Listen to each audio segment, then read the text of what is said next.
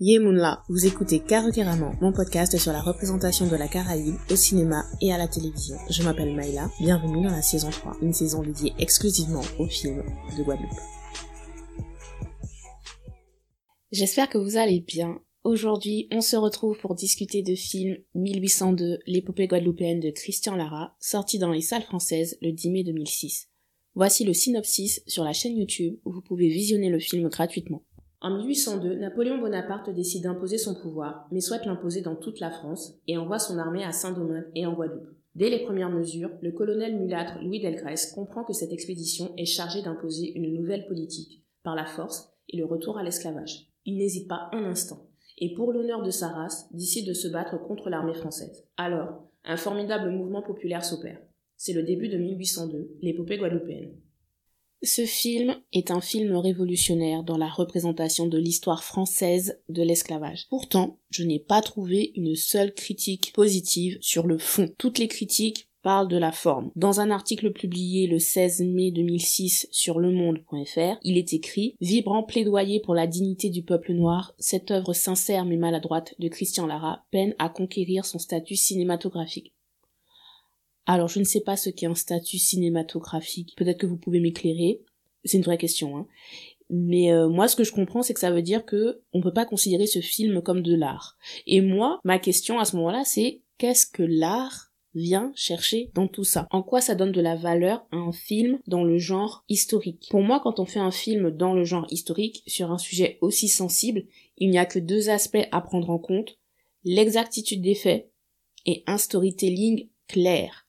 Une belle esthétique ne compense jamais ces deux aspects. Évidemment, quand je dis ça, je pense à Bois d'ébène de Moussa Touré, diffusé en 2016, qui n'a eu en apparence que des bonnes critiques, mais en réalité ce ne sont que des critiques sur la forme.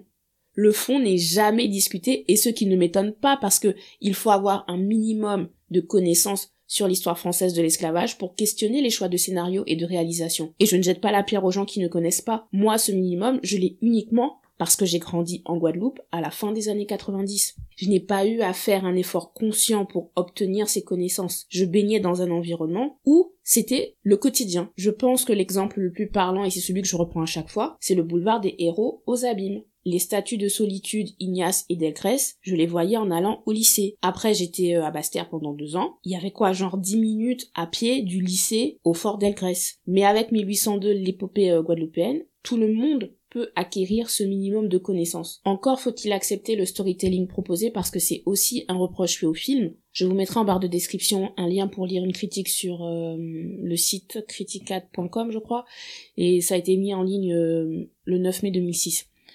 Pour résumer, hein, il est reproché à Christian Lara d'avoir trop simplifié l'histoire, d'avoir un storytelling trop manichéen et que le film n'est regardable que par des collégiens et des lycéens.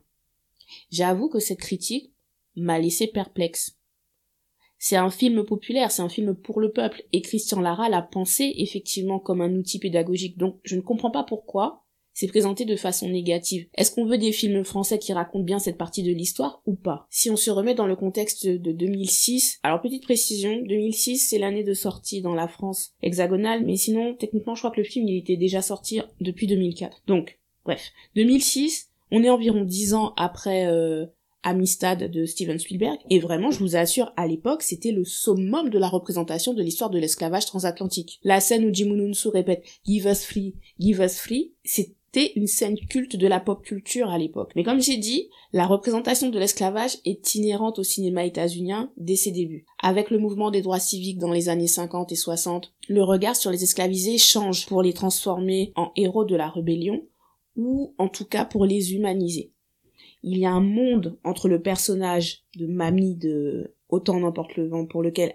Hattie McDaniel est devenue la première actrice noire oscarisée en 1939 et le personnage de Patsy de 12 Years a Slave pour lequel Lupita Nyong'o a reçu l'Oscar du meilleur second rôle en 2013. Et côté télévision, la saga Roots de 1977 reste aussi THE référence. Le Burton, il a une grande carrière après, surtout il a joué dans Star Trek dans les années 80-90, mais il restera à jamais Kunta Kinte. En France, il y a peu d'œuvres certes, mais elles sont pleines d'éléments pour discuter de la représentation du point de vue français.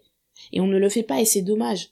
À l'instar du film de propagande de La montagne verte de 1950, La représentation, elle est axée en général sur le rôle des Blancs dans le mouvement abolitionniste et sur les souffrances infligées aux captifs africains. En 1999, Guy Deslauriers a sorti Passage du milieu. Je ne l'ai toujours pas vu. On peut se demander pourquoi. Il n'a toujours pas été mis à disposition en ligne. Mais bon. En tout cas, avec trois films autour de l'événement 1802, Christian Lara donne vraiment matière à discuter sur la Guadeloupe, son rapport à la France pendant la période de l'esclavage et à notre époque contemporaine. Entre Vivre libre ou mourir, Sucre amer et l'épopée guadeloupéenne, je pense que l'épopée guadeloupéenne est le film qui est le plus accessible à tout public et qui est le plus neutre. Il offre une contextualisation nécessaire et simple à comprendre. Et ce que les critiques ne disent pas, c'est que Christian Lara suit bien les principaux codes filmiques de la représentation de la période euh, esclavagiste, tout en les adaptant au cas français. Comment replace-t-il le peuple de Guadeloupe au centre du récit historique français sur l'esclavage? C'est de cela que nous discuterons dans la rubrique.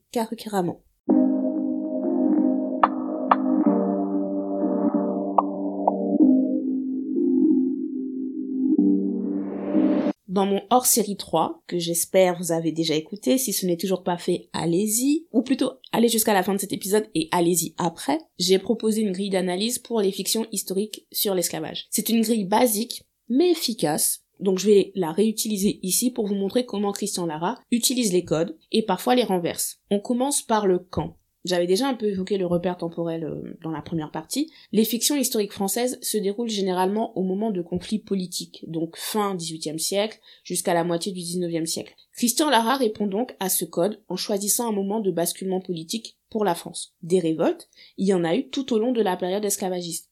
Par exemple, la première révolte d'esclavisés en Guadeloupe date de 1656. Elle a été menée par Pedre et Jean Leblanc. Après 15 jours de soulèvement, ils ont été capturés et écartelés. Et il y a plein d'autres exemples jusqu'à 1848. Ne serait-ce qu'en 1736, il y a eu des Nègres qui ont tenté de mener une révolte de grande ampleur. On peut aussi parler des agitations sociales à partir des années 1780 jusqu'à la première abolition de 1794. De toute façon, je vous mettrai en lien euh, un article de Frédéric Régent sur le sujet. En tout cas, la Guadeloupe de 1656 n'est pas la Guadeloupe de 1736, ni celle de 1794, ni celle de 1802 et encore moins celle des années 1830. Donc avoir ce repère temporel est important pour contextualiser l'histoire racontée. Avoir l'année 1802 dans le titre, c'est le premier pas pédagogique pour redonner de l'importance à cet événement dans l'histoire de France. En général, les gens qui n'aiment pas l'histoire se plaignent des dates à retenir, de la chronologie qui les embrouille. Vous retenez le titre, vous associez déjà l'année à l'événement avec la Guadeloupe au centre, même sans connaître les détails. Mais ce qui arrive en 1802 est la conséquence d'un enchaînement de situations. Et ce souci de dater l'événement se retrouve tout au long du film. La première séquence est en novembre 1801, la seconde séquence est en avril 1802, et les dates du mois de mai sont indiquées de façon précise à l'écran pour marquer la progression. Ce soulèvement de mai 1802 n'est donc pas un incident spontané et insignifiant dans l'histoire de France,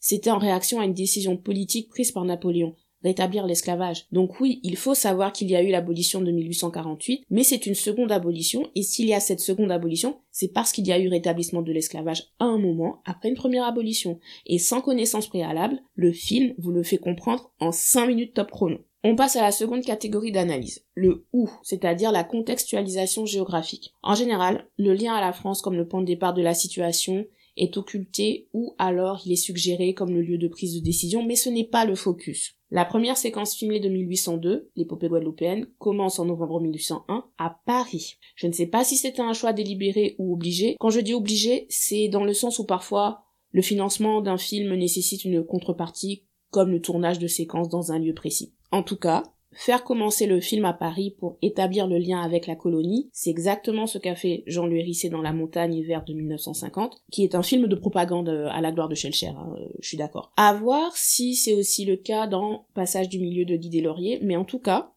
Christian Lara place bien la France dans son statut de métropole dès les premières secondes du film.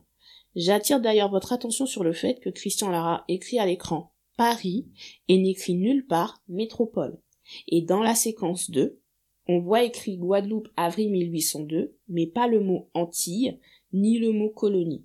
Il aurait pu utiliser ces mots. Surtout que cela aurait été approprié pour le contexte de l'époque. En tout cas, il reste dans une désignation purement géographique et objective. Encore une fois, je ne sais pas si c'était volontaire de sa part, mais je fais la remarque parce qu'on est encore sur un débat au XXIe siècle sur comment désigner la France et la Guadeloupe Martinique. Pour la France, je crois que le terme métropole commence à disparaître parce que le sens même du mot a changé avec l'évolution de la géographie, de l'urbanisme, et le grand public, les médias s'approprient le nouveau sens. Dans le même pays, il peut y avoir plusieurs métropoles en fait ce sont juste des grandes villes. Si effectivement la Guadeloupe est un département français comme les autres, elle est en lien avec la France par une administration centrale comme tous les autres départements. Dans ce cas, pourquoi au XXIe siècle la Guadeloupe devrait continuer à appeler son administration centrale la métropole, mais la Creuse qui utilise la même administration centrale ne dira pas métropole?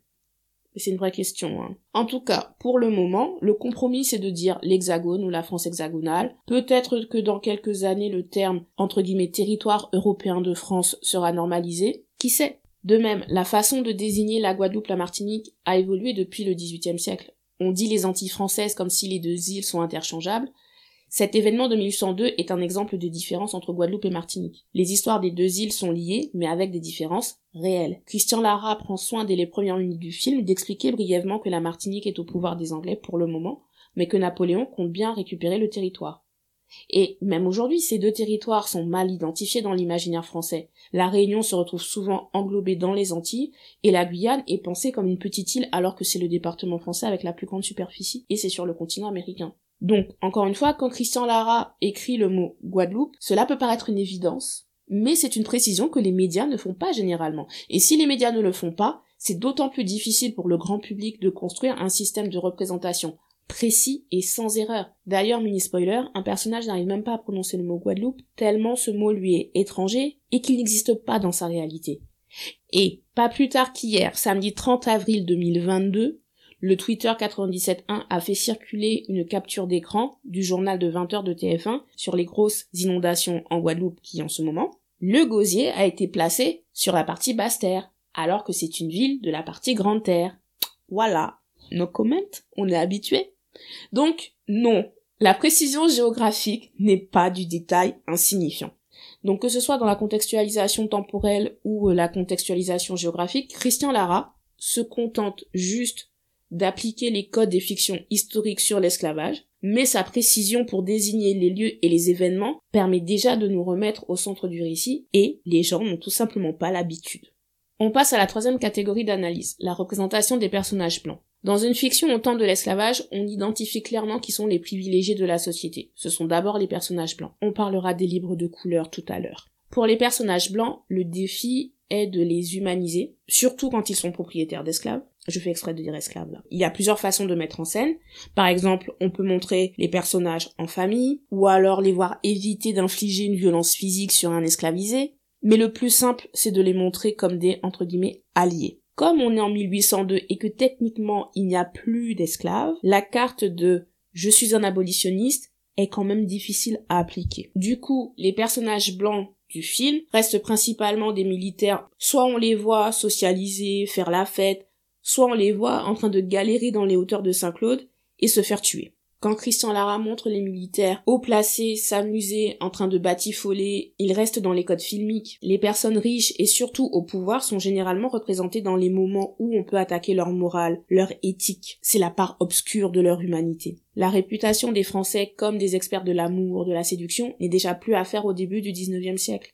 De même, quand Christian Lara montre des scènes de combat et on voit les soldats mourir, c'est normal dans n'importe quel film de lutte armée. Sauf qu'on n'a pas l'habitude de voir des soldats blancs mourir à l'écran face à des non-blancs. Je veux dire, à deux reprises, Christian Lara s'arrange pour mettre un cadavre de soldat blanc au centre d'une séquence. Mais il le fait de façon respectueuse parce que ce sont des séquences où les cadavres ont droit à des sépultures. Honorer quelqu'un après son décès, c'est honorer l'humanité de cette personne. Pour les anthropologues, les rites funéraires font partie des premiers éléments d'étude pour nous distinguer des animaux. Donc là, on voit que Christian Lara fait tout pour que les personnages blancs gardent leur humanité. Pour finir sur cette catégorie, je dirais juste qu'au début du film, Christian Lara fait en sorte de montrer que ce n'est pas juste une histoire de déshumaniser les personnes noires. Il y a aussi une question identitaire. Qu'est-ce que signifie être français?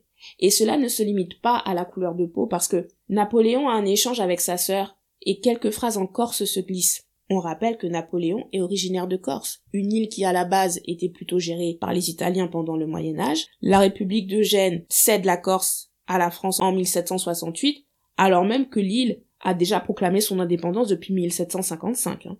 Et c'est en 1769 que la France prend vraiment le contrôle de l'île par la force. Et pour rappel, Napoléon est né en 1769. Donc vraiment, aujourd'hui, il incarne euh, la puissance de la France parce qu'il a fondé un empire européen, mais en faire le représentant d'une identité française uniforme qui ne laisserait pas de place aux cultures régionales, hmm, chacun aura son avis, hein Christian Lara reste neutre, hein. Tout ce qu'il fait, c'est juste pointer du doigt cet élément. On passe à la quatrième catégorie à analyser. La représentation des personnages noirs. Le défi est aussi de les humaniser. Encore une fois, le fait d'être en 1802 permet de ne pas se focaliser sur la représentation traditionnelle des conditions d'une personne esclavisée sur une habitation. Comme il y a lutte armée, c'est normal qu'il y ait des morts. Mais Christian Lara fait le choix de rester pudique alors qu'il aurait pu être gore. Alors peut-être qu'il y avait une limite de budget pour ça. Mais le film est vraiment sobre, c'est limite aseptisé. On se remet dans le contexte de l'époque de tournage. Quand le film sort, on est environ 5 euh, ans après le film Il faut sauver le soldat Ryan de Steven Spielberg. Et à l'époque, la première demi-heure du film avait fait parler parce que c'était gore et ça reste une séquence de référence pour les films de guerre. Donc tout ça pour dire que c'est un choix de réalisation. Si vous regardez le téléfilm Toussaint l'ouverture de Philippe Niang diffusé en 2012, vous verrez que la caméra montre très bien les cadavres des personnages noirs, mais pas ceux des personnages blancs. Ou alors furtivement. Tout est une affaire de choix. Christian Lara fait le choix de montrer les personnages noirs en résistance ou en train de discuter de leur résistance. Les deux personnages noirs dont on voit vraiment la mort sont Ignace et Delgrès. Et donc là, si on veut faire une critique du film, on pourrait la faire par rapport à la mise en scène de la mort d'Ignace. Bon, c'est pas un spoiler hein, qui meurt, hein, vous le savez qui meurt. En général, on dit qu'il s'est suicidé d'une balle dans la tête. La mise en scène de Christian Lara montre qu'il meurt effectivement d'une balle dans la tête, mais on ne sait pas si c'est un suicide ou si c'est une balle euh, tirée euh, par un soldat euh, de Napoléon. Donc là on pourrait débattre, hein. mais en tout cas, le personnage meurt dans la dignité parce qu'il reste face au spectateur. On sait que sa tête a été exposée ensuite. Un autre réalisateur aurait pu faire le choix de nous montrer ça. Christian Lara fait les personnages en parler, mais il ne le montre pas. Ne pas faire du trauma porn, et oui, je sais que le terme est anachronique, mais ne pas faire du trauma porn autour des corps noirs, c'est une façon aussi de rendre à ces personnages leur humanité. Au-delà de cette humanité, le défi de représentation pour les personnages noirs, c'est de montrer leur diversité. Le binôme Delgrès-Ignace incarne la complexité de la société antillaise. Louis Delgrès est né libre de couleur en Martinique. Son père était bien placé, il a reçu une bonne éducation, il a commencé très tôt sa carrière militaire. Si je ne me trompe pas, il a déjà, il a déjà le grade de commandant en 1802. Ignace, il a été esclave, il était charpentier, il s'est enfui, il s'est engagé dans l'armée en 1794 quand il y a eu l'abolition, et il est capitaine en 1802. Donc on voit deux hommes noirs, antillais, deux trajectoires de vie différentes. Il y a aussi le personnage de Pélage, celui qui suit les ordres de Richepens et aide au rétablissement de l'esclavage. Donc il y a peu de sources sur lui. Est-ce qu'il est né esclave? Est-ce qu'il est né libre de couleur? Est-ce qu'il était métis Il y a différentes théories. En tout cas, Christian Lara a choisi des acteurs qui physiquement correspondent à l'idée qu'on se fait d'un noir, pour Ignace joué par Jean-Michel Martial, l'idée qu'on se fait d'un mulâtre, enfant d'un parent noir et d'un parent blanc, hein, donc un métis, pour Delgrès joué par Luc Saint-Éloi, et l'idée qu'on se fait d'un clair de peau aux origines ambiguës pour Pélage qui est joué par Michel Auguste. C'est pour ça que quand on reproche au film une vision trop manichéenne, trop simpliste, vraiment je ne comprends pas. Autant je suis toujours la première à nuancer, mais dans ce cas précis, on parle du rétablissement de l'esclavage. Je ne vois pas en quoi il est à tergiverser sur ce qui est bien et sur ce qui est mal, ni sur qui a fait quoi et les motivations derrière. Et si Christian Lara n'avait pas parlé de Pélage, j'aurais compris cette remarque, mais il montre bien que des Noirs aussi ont participé au retour de l'esclavage, en suivant les ordres de Napoléon.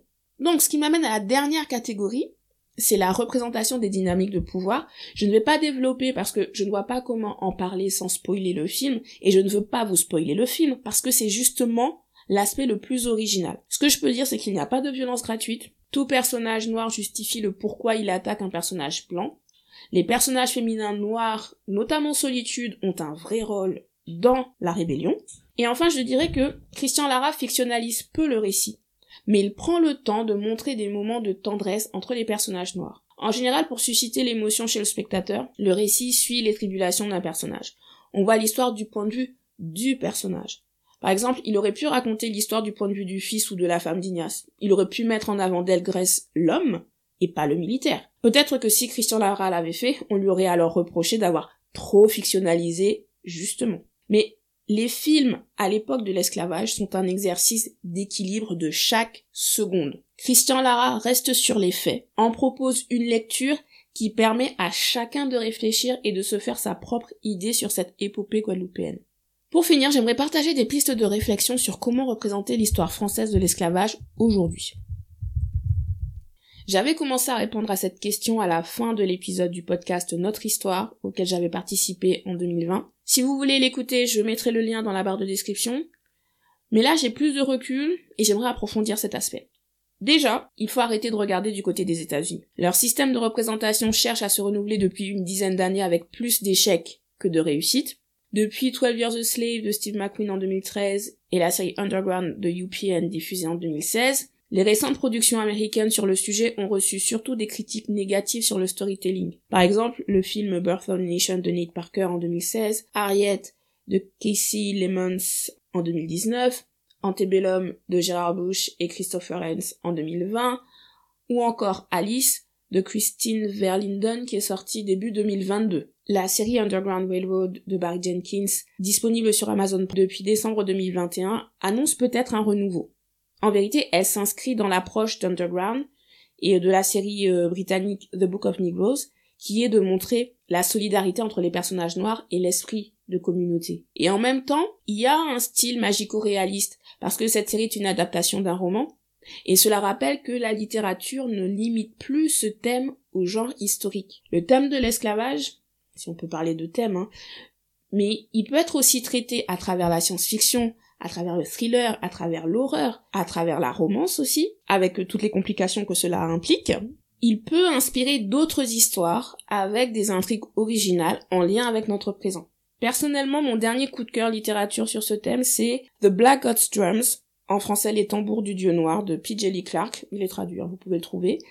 Euh, il y a aussi la webcomic jamaïcaine euh, Maroon Black, qui est en cours de préparation. Elle a été créée par euh, Henry Grandison et son épouse Raquel, qui elle est décédée récemment, paix à son âme. Et donc en fait là il est en train de refaire euh, la, la webcomic. Et c'est l'histoire d'un groupe d'adolescents de notre époque avec des pouvoirs surnaturels qui combattent euh, des monstres du folklore euh, caribéen. Et ils se font appeler les Maroon Black. Et en cinéma, j'ai vu l'année dernière le court métrage américain Sweet Rind de André Winter. Et franchement, j'étais surprise par l'approche donc euh, je vais pas vous en parler non plus pour ne pas vous spoiler si vous le voyez pas en festival, mais franchement faut le voir. Donc première piste de réflexion, allez explorer les œuvres d'art de la Caraïbe pour ouvrir les imaginaires. Et vraiment, il faut y aller avec un esprit ouvert en se disant qu'il peut y avoir des choses intéressantes. Ce qui m'amène à ma deuxième pensée. 1802, l'épopée guadeloupéenne dure 90 minutes. C'est court, on ne pourra jamais tout dire en un seul film, mais il aurait été intéressant de montrer le fonctionnement de la société guadeloupéenne de l'époque. Qui sait ce que sont devenus les esclavisés quand on a officialisé l'abolition de l'esclavage en 1794 Tout le monde n'est pas entré dans l'armée comme Ignace. Les propriétaires n'ont pas sauté de joie. Que sont devenus les nègres marrons? Et cette question de transition sociétale, de redéfinition, de dynamique de pouvoir est bien montrée dans le feuilleton britannique The Long Song, adapté du roman éponyme, et qui se passe dans la Jamaïque des années 1830. Dans le cas français, il nous manque vraiment des références visuelles sur la vie des esclavisés et des livres de couleurs, sur les vies de famille aussi. Tropicamer en fait une ébauche, mais on reste dans une représentation des noirs et toujours en lien avec le maître. On ne voit pas les noirs des champs, ni comment ils interagissent. Donc ma deuxième piste de réflexion, ce serait de réfléchir à des histoires où les personnages noirs ont des séquences autonomes. Pensez aussi l'amour entre des personnages noirs sans nécessairement les faire souffrir.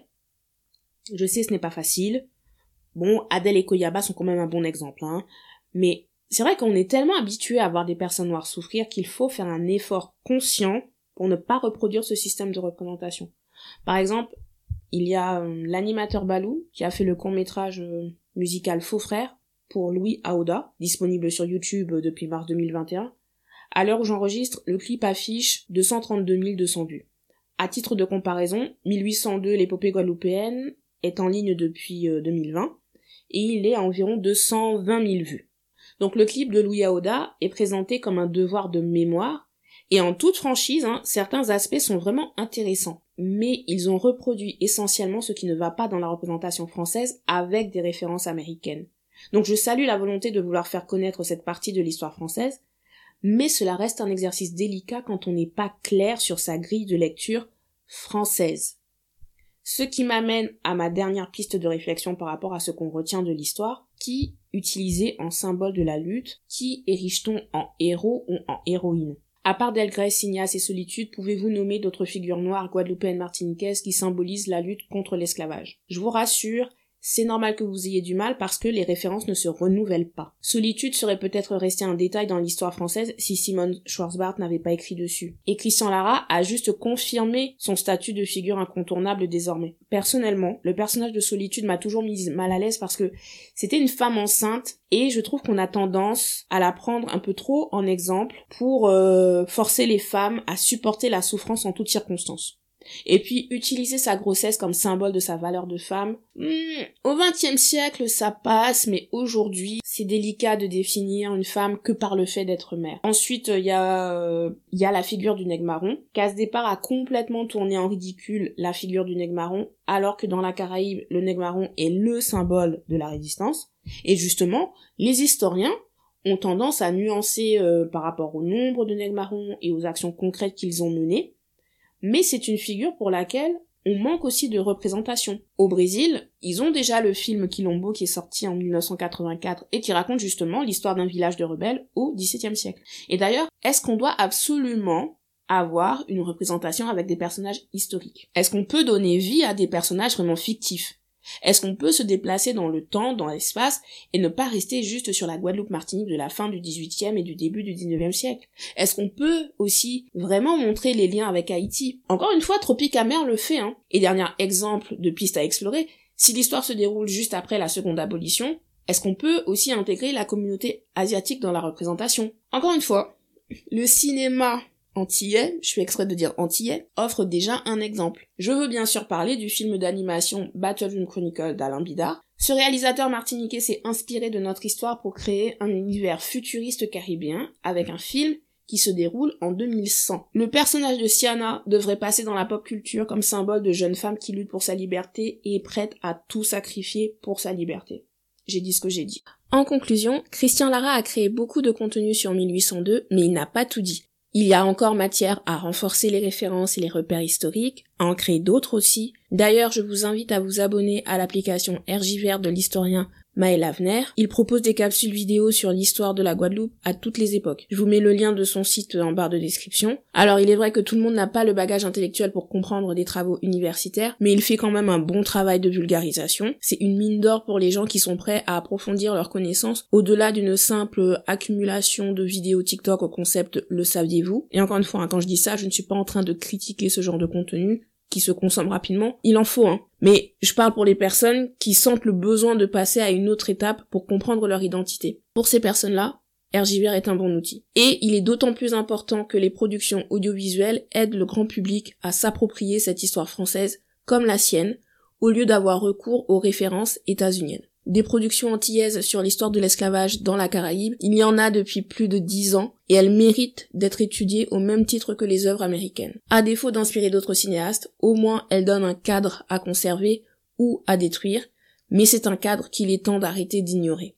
J'espère que d'autres cinéastes s'empareront du sujet et le traiteront du point de vue français sans passer par la comédie et en valorisant la dignité d'un peuple dont les descendants sont encore en vie et continuent d'avancer. Merci d'avoir écouté cet épisode. Abonnez-vous à ma newsletter pour suivre mon actualité. L'univers Carrément, c'est aussi un podcast littérature. Tim Tim, Boafik, un podcast musique, hashtag Caribbean. Pour les écouter et pour lire mes chroniques, rendez-vous sur carrément.com. Vous pouvez me contacter à l'adresse carrément.gmail.com et me suivre sur les réseaux sociaux Twitter, Instagram, carrément. Tous les liens sont disponibles dans la barre de description. Likez et partagez l'épisode pour que le podcast gagne en visibilité. On se voit à dans d'autres soleils. Tiens Béred.